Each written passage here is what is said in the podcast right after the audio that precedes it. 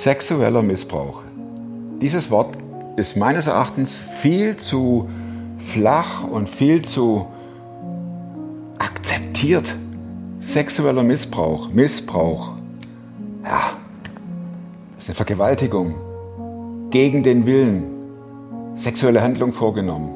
Und ich habe keine Ahnung, was schlimmer ist. Ob es ein Fremder ist, der ein,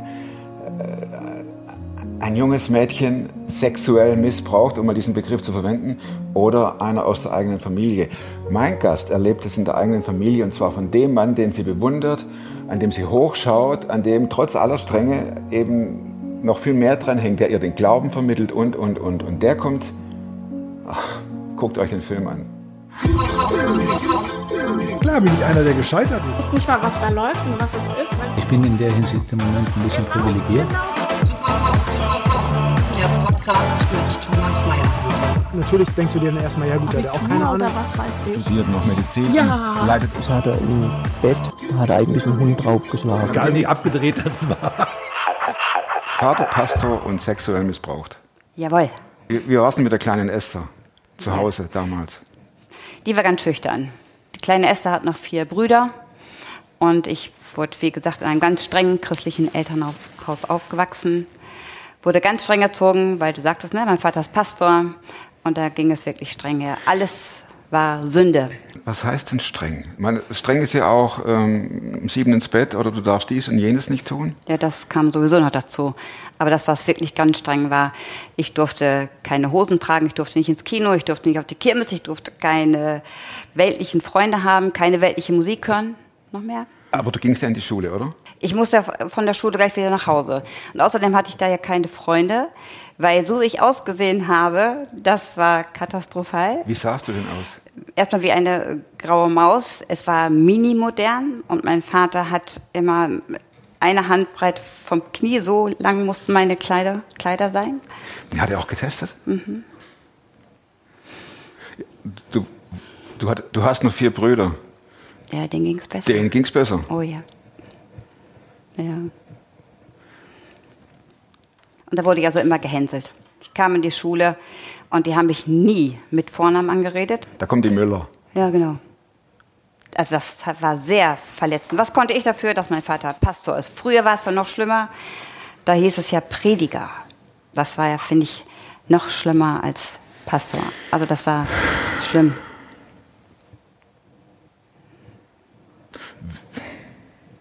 Wie war das Leben daheim? Es ging nur Bibel lesen, äh, gehorsam sein. Wenn wir irgendwas falsch gemacht haben, ist es Sünde, dann kommt man in die Hölle. Ich hatte immer Angst, was Falsches zu machen, weil ich dann in die Hölle komme. So wurden wir geprägt. Unser Leben war nur in die Gemeinde. Damals war es wirklich immer noch morgens, äh, also sonntags zwei Gottesdienste, Bibelstunde, Gebetsstunde.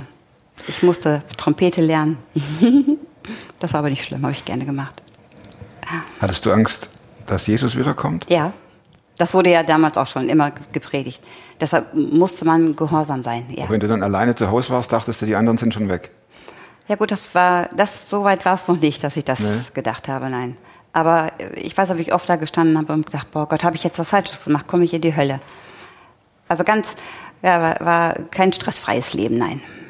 Anstrengend. Wie kam es zum sexuellen Missbrauch und wann? Ich war 14. Mein, meine Mutter musste ins Krankenhaus, die musste operiert werden und dann waren wir halt da. Und ich wollte in, auf mein Zimmer gehen, ich wollte mich bettfertig machen, da kam mein Vater, wir in ein große, größeres Haus, kam einfach die Treppe hoch und sagte, Esther, du willst doch jetzt nicht in dein Zimmer gehen? Du musst jetzt die Mutti spielen. Ich habe mir da noch nicht so viel bei gedacht. Dachte, Das wäre meine Frage gewesen. Da steht dein Papa vor dir und sagt, du musst jetzt Mama spielen. Ja. Wir haben die Mama gesagt, deshalb Mutti, deshalb sage ich auch Mutti. Ja. Aber dann, wir mussten alles tun, was mein Vater gesagt hat. Egal ob in der Gemeinde die, die Leute oder zu Hause, immer. Also was mein Vater gesagt hat, wurde immer gemacht, da gab es keine Widerworte. Du hattest dich auch, du warst 14. 14. Gut, das darf man nicht mit heute vergleichen, ne? Nein. Aber du hattest auch nie aufbegehrt und hast gesagt, Moment. Nein, nie, nein, das ging gar nicht. Gab Schläge? Ja, ein Klopfer, Teppichklopfer. Und als dein Papa dann sagte, spiel Mutti, Ja, hast du auch geschwiegen? ja, ich habe auch geschwiegen, weil es gab keine Widerworte. Ich bin damit ins Schlafzimmer, die Tür ging zu. Ja, und dann hat er sich ausgezogen und ich muss sagen, als, bis zu meinem 14. Lebensjahr habe ich noch nie einen nackten Mann gesehen. Keinen Jungen, kein, meine Brüder nicht, nie. So abgekapselt waren wir von der Welt, habe ich nie. Und das war ja der Schock meines Lebens, als mein Vater sich dann auszog, nackt aufs Bett gelegen und ich habe mich ausgezogen und dann ging schon der Kampf in mir los, sagte, Gott, was geht hier ab? Da Hier ist doch was nicht normal. Darf ich nachfragen? Immer. Hattest du von Sex, also Geschlechtsverkehr, überhaupt eine Ahnung? Nein. Es war dir nicht nur fremd, dass da ein Nackter im Nee. Bett liegt, War alles frei. sondern du wusstest ja auch nicht, was kommt. Nein. Und du wusstest wahrscheinlich auch nicht, woher die Kinder kommen. Und wie und Ja, wir wurden nicht so richtig aufgeklärt. Das war ja alles äh, äh, unter den Teppich gekehrt. Das war darüber hat man nicht gesprochen. Klar, da hast du vollkommen recht. Da wurde nicht äh, drüber gesprochen. Ja, man Da- konnte sich das denken. Man wusste das schon ja, ein bisschen. Aber ja, und dann lag er da. dann lag er da, ganz schrecklich. Und dann hat er mich befummelt. Ich musste ihn befummeln, da wo ich noch nie jemanden befummelt habe. Das war ganz eklig und ganz schlimm. Und für mich, ich muss sagen, ich war ein Scherbenhaufen. Für mich brach was zusammen, was ich gedacht habe, das kann man nie im Leben wieder kitten. Da ist äh, was passiert, wo ich dachte, jetzt, jetzt will ich sterben. Das, das passt nicht mehr in mein Leben, das passt nicht mehr in das System, so wie ich aufwachsen wollte. Auch wenn alles sehr streng war, habe ich Jesus trotzdem geliebt. Und mein Vater hat sehr gut evangelisiert und wir waren immer auf der Straße und ich wollte Menschen zu Jesus führen. Das war, Das war in dir mein, drin? Ja, ja, aus der Traum, das, das war ja gar nicht mehr. Ich wollte von Gott von diesem Tag an nichts mehr wissen. Ich habe zu ihm geschrien, ich habe gesagt, Gott, lass es jetzt aufhören, mach hier jetzt mal einen Schluss, ich will nicht. Aber er hat, er hat nicht geholfen, er war nicht da. Mhm. Dann ging es weiter. Aber ich, das eine, was positiv war oder gut, ich war so erstarrt, dass ich mich nicht bewegen konnte. Wie so ein Stein. Ja. Und dann wollte mein Vater in mich eindringen und das hat nicht geklappt. Und deshalb ist das nicht bis zum Schluss gekommen, aber trotzdem war das der schrecklichste Tag. Musstest du weiter Mutti spielen? Nein, ich, das war das erste und letzte Mal, dass ich in das Schlafzimmer musste. Aber es ging trotzdem weiter. Mein Vater ist Nachtmensch, meine Mutter ist immer früh ins Bett gegangen, hat ja auch viel zu tun gehabt. Und er kam regelmäßig in mein Zimmer und hat mich befummelt. Haben deine Brüder oder deine Mutter nichts mitbekommen der ganzen Geschichte? Nein, wie sie hinter mir, hinterher sagten, nein, haben sie nichts gemerkt. Du hast gesagt, du bist da gelegen und dann ist alles zerbrochen. Ja. Ist absolut nachvollziehbar, verständlich. Der Glaube, der bisher aufgebaut wurde und es alles nett und schön war und Bibelverse und ich sag mal Kinderglaube, der Mhm. war auf einmal, der wurde ja auch vergewaltigt. Ja, ganz, ganz genau, da war nichts mehr. Ich habe Gott gehasst. Ich habe meinen Vater gehasst, aber ich habe Gott mehr gehasst als meinen Vater. Da war nichts mehr. Da, mit dem wollte ich nichts, rein gar nichts mehr zu tun haben. Wann kam der Moment, als du deinem Vater, äh, Vater signalisiert hast, Finger weg? Nie, mit 50. Nein, das war, ist es, nein. Aber äh, als ich, ich habe nie was gesagt. Nie. Ich will jetzt auch gar nicht das Alter sagen, wann das letzte Mal das, was passiert ist oder als er mich begrabbelt hat. Das ist schlimm. Ich habe nie, nie was sagen können. Du musst es herhalten. Ich musste herhalten. Alles, was mein Vater es, äh, gesagt hat, musste ja passieren, das musste, mussten wir tun. Aber mit 18 bin ich dann ja auch sofort von zu Hause, 18,5, bin ich sofort von zu Hause ausgezogen, habe meinen Führerschein gemacht, habe ein kleines Auto gehabt und dann bin ich weg. Wie ging es dann mit der kleinen Esther weiter? Ging die in die große weite Welt? Die ging, ja, genau, in die große weite Welt. Ganz allein. Ich wusste nicht so richtig, was auf mich zukam. Ich musste ja arbeiten, damit ich meinen Lebensunterhalt verdienen kann und bewältigen kann. Das ging alles mehr schlecht als recht. Ich kriegte mein Leben überhaupt nicht in den Griff. Weil jeden Tag spielte sich dieser Missbrauch und die ganzen Tage spielte sich jeden Tag ab. Du machst die so Augen zu und zack, war's wieder da, oder? ja. Und das höre ich auch von, von vielen. Das ist, das ist einfach so. Man ist dann in so einer Spirale. Ich, ich sage das immer so in einer Spirale. Ich war in einer Spirale. Dann war ich in meinem Selbstmitleid und habe mich da drin rumgesuhlt. Ja, wenn man die Augen zumacht, Ja. Dann spielt sich das ab. Dann kommt das so langsam in die Gedanken und dann ist es meine Entscheidung gewesen, fühle ich mich da drin wohl? Will ich jetzt weiter da drin mich rumsuhlen? Ja, ich habe immer Ja gesagt. Zig Jahre.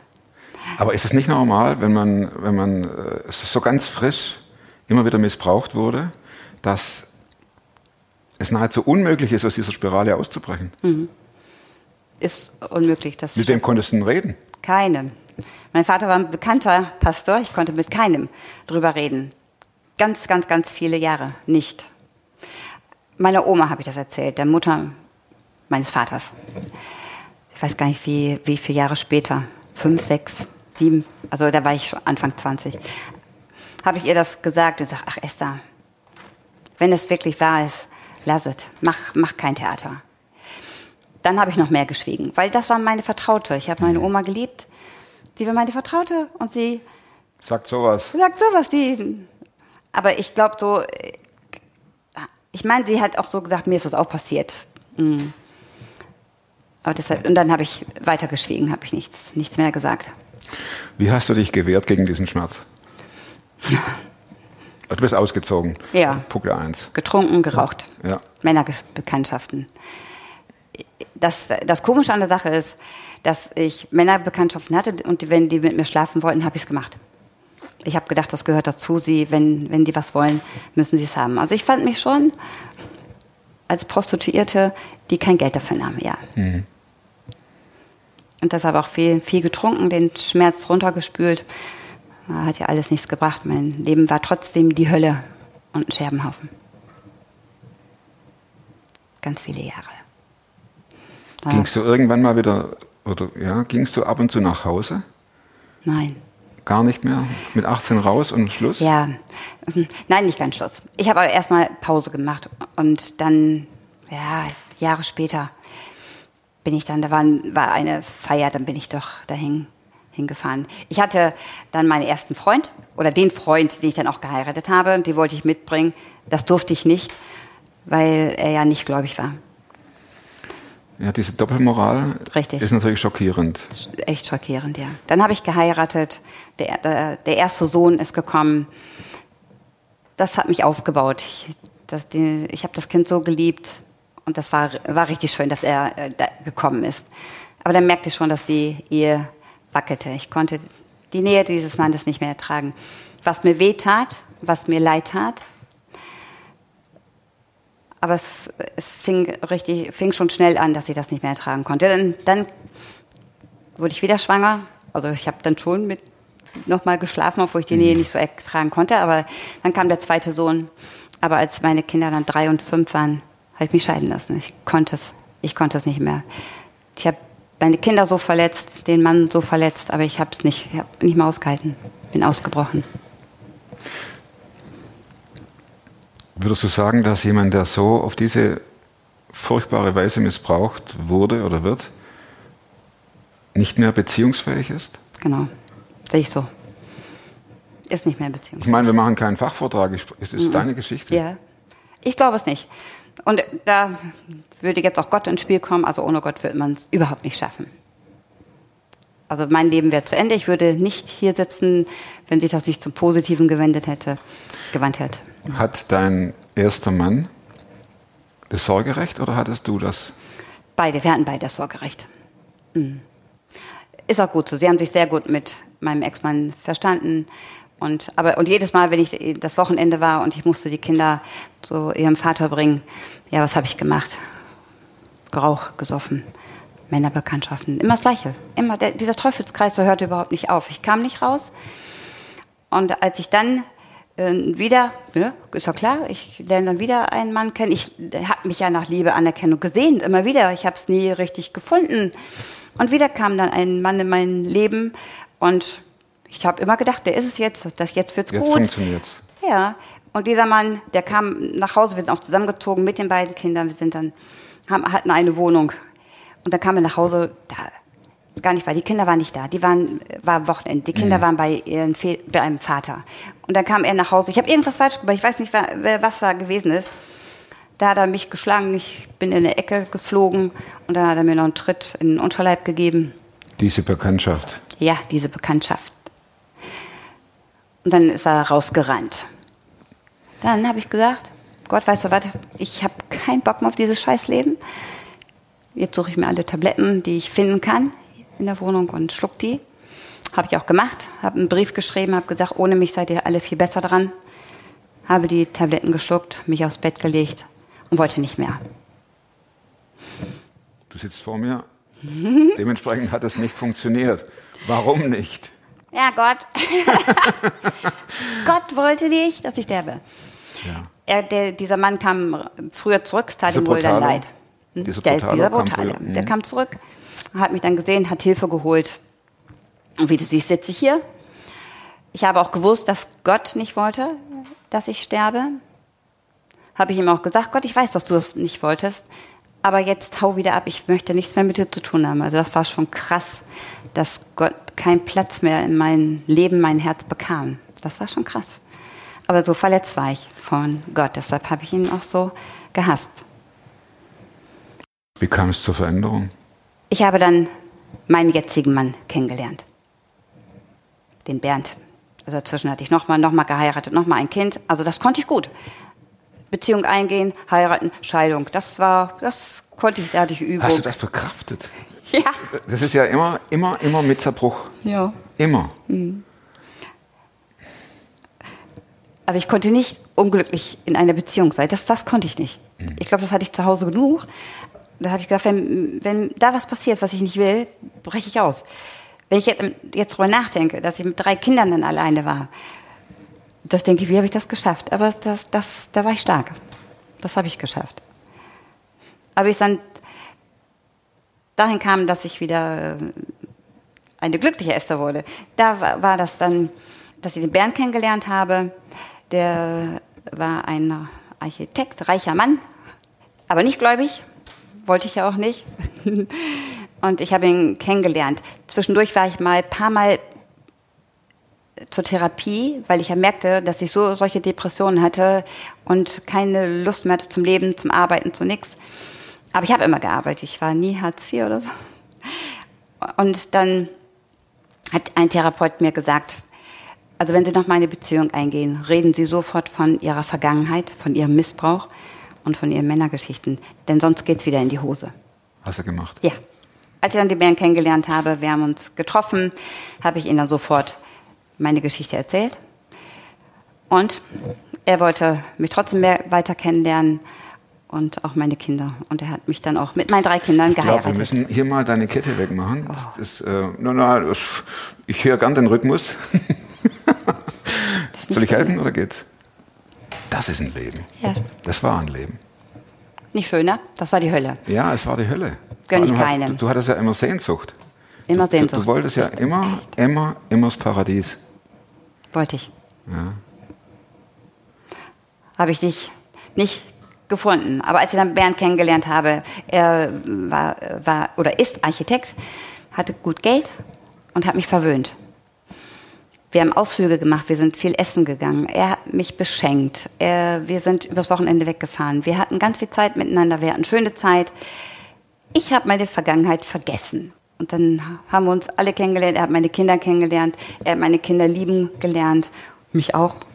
Und er wollte mich und meine Kinder haben. Und dann haben wir auch geheiratet.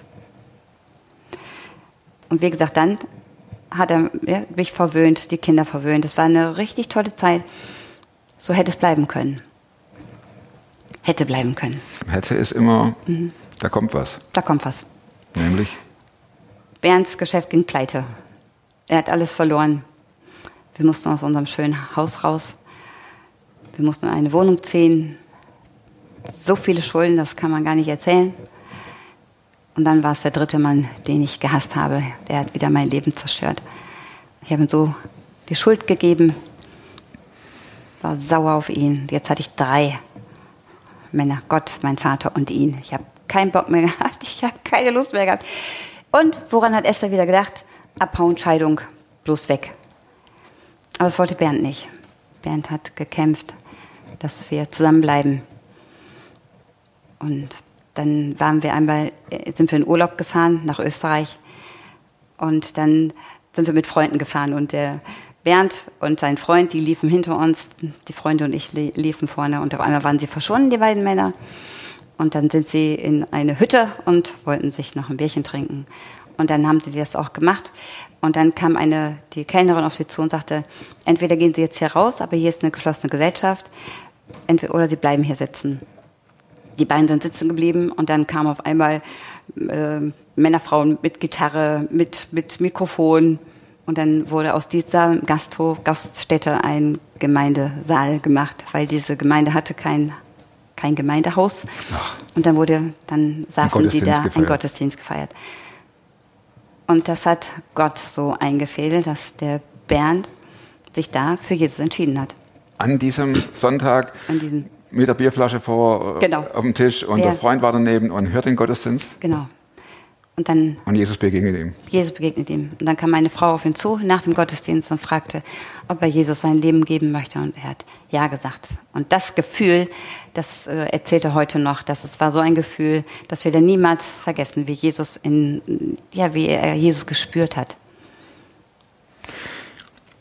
War nichts für mich. Ich wollte gerade sagen, ich, ich bin ganz direkt. Nee. Jetzt kommt ein Mann aus der Hütte raus Ja, und sagt, ich habe Jesus gesehen, ja, erlebt. Und ich habe Jesus, ich glaube jetzt an Jesus. ja. Das war doch für dich der, der Düsentrieb in die andere Richtung, oder? Genau. Also das äh, wollte ich gar nicht. Äh, Und er hat dann gesagt, komm, am nächsten Tag ist da nochmal eine Veranstaltung, geh mal mit. Ja gut, ich bin, mit, ich bin mitgegangen. Weil ich merkte ja auch schon, dass, dass Gott wieder eine kleine Rolle spielte, dass er, ja, dass er immer wieder an mich ran wollte und sagen, Esther, ich bin doch da. Hast du das ähm, so registriert, Ja. dass da der Himmel aufgeht und Ja, seit dem ähm, Selbstmordversuch habe ich das schon Ah, okay. gemerkt, dass da Jesus immer wieder reinsprechen wollte in mein Leben. Aber ich habe es immer wieder verdrängt. warst du da nicht stinkig auf Gott, dass, Ja, er doch. dir, dass er dir den Selbstmordversuch vereitelt hat? Ja, ich habe habe ich auch gesagt, ne, ich, gut, ich lebe noch, aber jetzt hau ab. Ich habe, das war, ich, ich wollte nicht mehr leben, genau. Und dann kam noch der Bernd, dass er sich da bekehrt hat und hat dann noch gesagt, Esther, wenn du jetzt in Felbert so eine Gemeinde findest, die so lebhaft ist wie diese, dann möchte ich da bitte mit dir hin. Da war die zweite Veranstaltung, sagtest du? Ja. Bist du da mit? Bin ich mit. Aber da war, war kein, das ist krass, da war kein Pastor, da lief nur ein Video. Über Video war da irgendwie ein Film oder was da war. Das tat dem Bernd sehr leid, dass ich den Pastor jetzt nicht kennengelernt Ah, habe und diese lebhafte Gemeinde. Aber wir waren wieder zu Hause und er ließ doch dann auch keine Ruhe. Wir sind dann in den Gottesdienst gegangen. Weil ich glaube, Bernd hat auch gesehen und gemerkt, dass unsere Ehe so wackelte, da kann vielleicht nur noch Gott helfen, obwohl er ihn gerade kennengelernt hat. Das Wie hast du das empfunden, dass Bernd auf einmal so religiös wurde? Das hat mir nicht, nicht so gut gefallen. Aber ich habe gedacht, das ist wahrscheinlich gut. Denn so, wie es jetzt lief, wollten wir alle nicht mehr leben. Für die Kinder war es nicht gut, wenn sie so eine Mutter haben, die dauernd Depression hat, dauernd launisch ist. Und da habe ich gedacht, ja, wenn wir, wir gehen einfach mal hin. Aber es war eine ganze Zeit, wo wir sind in die Gemeinde rein. Ich bin so rausgegangen, wie, reingegangen, wie ich rausgegangen bin. Ja. Ich habe nichts, ich habe Gott nicht reingel reingelassen in mein Herz. Ich habe gar nicht zuhören wollen. Das ging eine ganze Zeit so. Und dann hat das eine Frau aus der Gemeinde so mitgekriegt, kam auf mich zu und sagte, Esther, also irgendwas stimmt mit dir. Ich sehe, dass du so traurig bist. Ich möchte einen Vorschlag machen. Ich habe mich bei einer Frauenfreizeit angemeldet, aber ich möchte dir den Platz geben. Hättest du Lust, dahin zu fahren? Ich hatte keine Lust. Ich wollte auf keine Frauenfreizeit.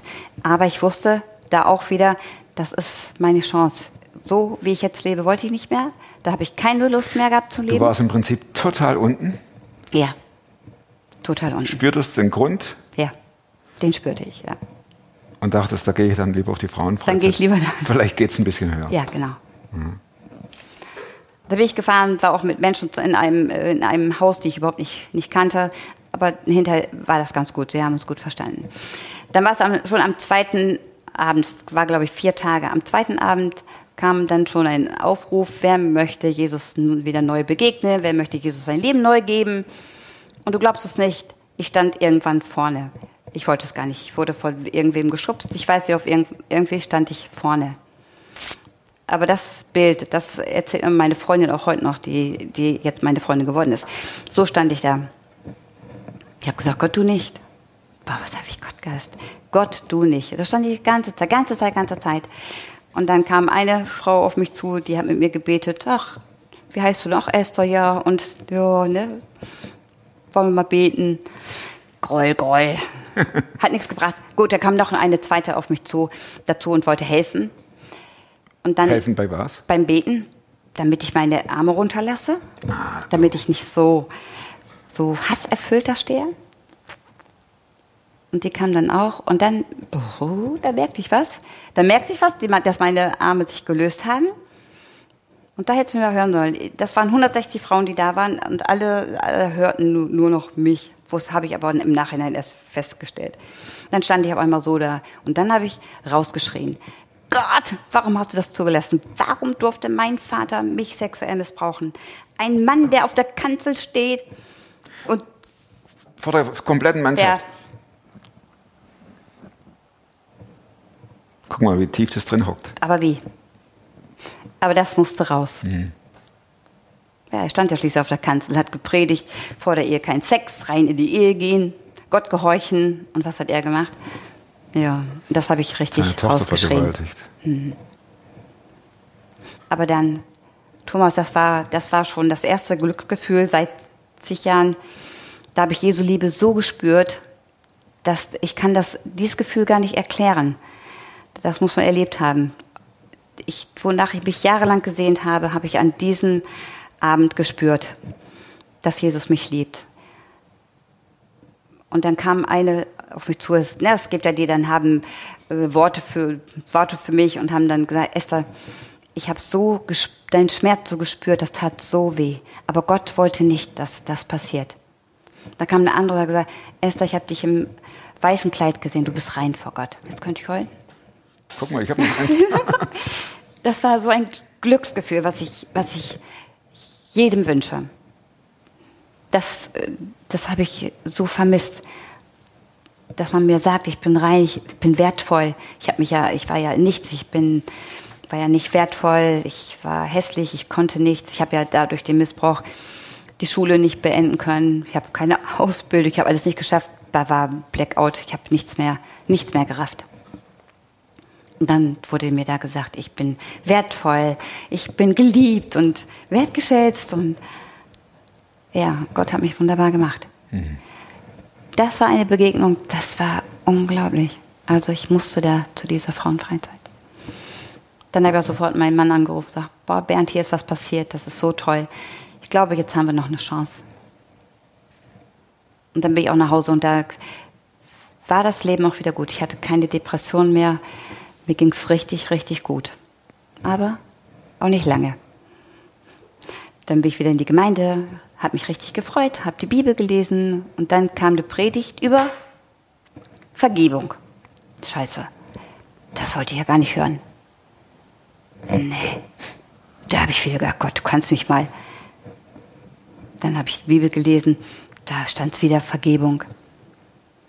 Nee. Und dann ging die gleiche Leier von vorne los.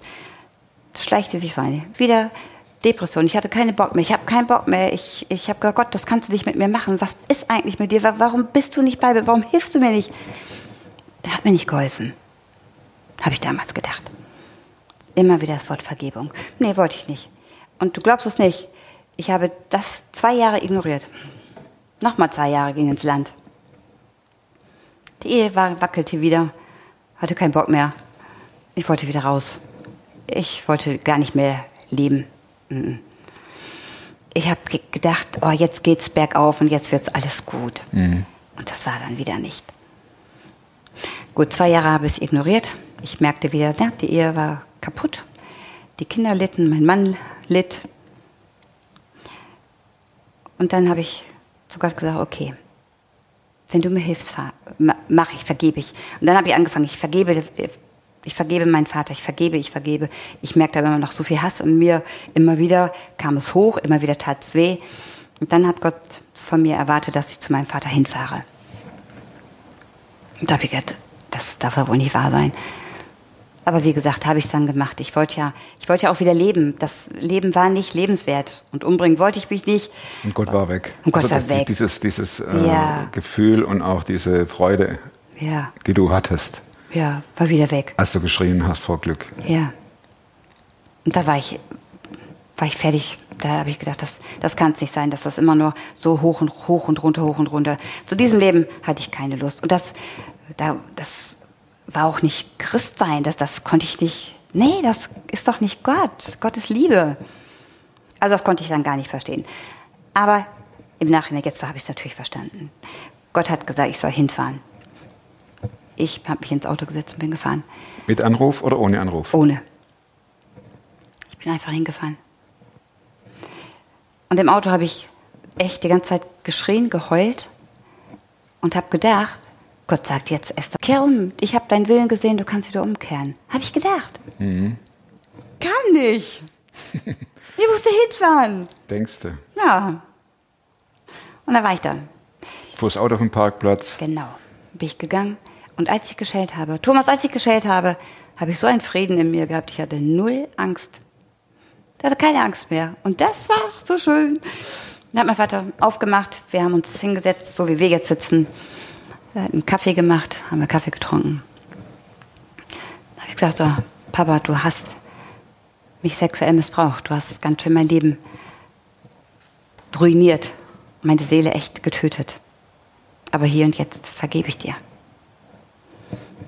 Diese drei Sätze habe ich gesagt. Und es fiel eine Zentner, ich weiß nicht was für eine Zentnerlast von meinem Rücken, von mir. Ich hatte in diesem Moment keine Hassgefühle, ich hatte keine Bitterkeit, keinen Zorn, ich hatte nichts mehr. Also sowas gibt sowas gibt's nicht, sowas kann nur Gott machen. Auch als mein Vater dann gesagt hatte, wie jetzt erst, das war mir so egal. Er sagte tatsächlich, wie jetzt erst. Ja, Und du hast übernatürlich reagiert, indem du nicht in die Leviten gelesen Nee, gar nicht. Und hast- bist nicht aufgestanden und Nein. hast deinen Kaffee stehen lassen, sondern du bliebst sitzen. blieb sitzen. Auch nicht mehr so lange. Dann, als wir uns verabschiedet haben, habe ich meinen Vater sogar in den Arm genommen. Das war überhaupt gar nicht schwer. Ich war leicht wie eine Feder. Und deshalb ist Vergebung für mich der Schlüssel zur Freiheit. Wer ist Gott für dich? Ein liebender Vater. Zack, kommt's raus. Ja, Obwohl Vater ja doppeldeutig ist. ja, ganz Im Leben genau. der Esther T. Genau. Aber er hat es mir so gezeigt. Ich, und dann, klar sagt man, dann hätte ich das bloß Jahre früher gemacht. Zählt nicht. Nee. Und dann war ich frei. Also so ein fr- freier Mensch. Und das wünsche ich so jedem. Ja. Und dann bin ich raus. Habe ich in mein Auto gesetzt und bin gefahren. Ich habe so geheult vor lauter Freude und gejubelt und gejaucht. Ich weiß gar nicht, was die neben mir so gedacht haben oder vor mir. Egal, aber ich war so glücklich, dass das kann ich gar keinen beschreiben. Aber denn, wenn man die ganze Zeit so einen Rucksack, so einen zentnerschweren Rucksack mit sich trägt, dann ist das was Tolles, wenn man dann befreit wird. Mit 30 sah ich älter aus, als ich jetzt bin. Mit 30 war ich kaputter, als ich jetzt bin. Ich werde dieses Jahr 65 und werde nicht in Rente gehen. Ich werde weitermachen für Gott. Was machst du für Gott? Die Oase.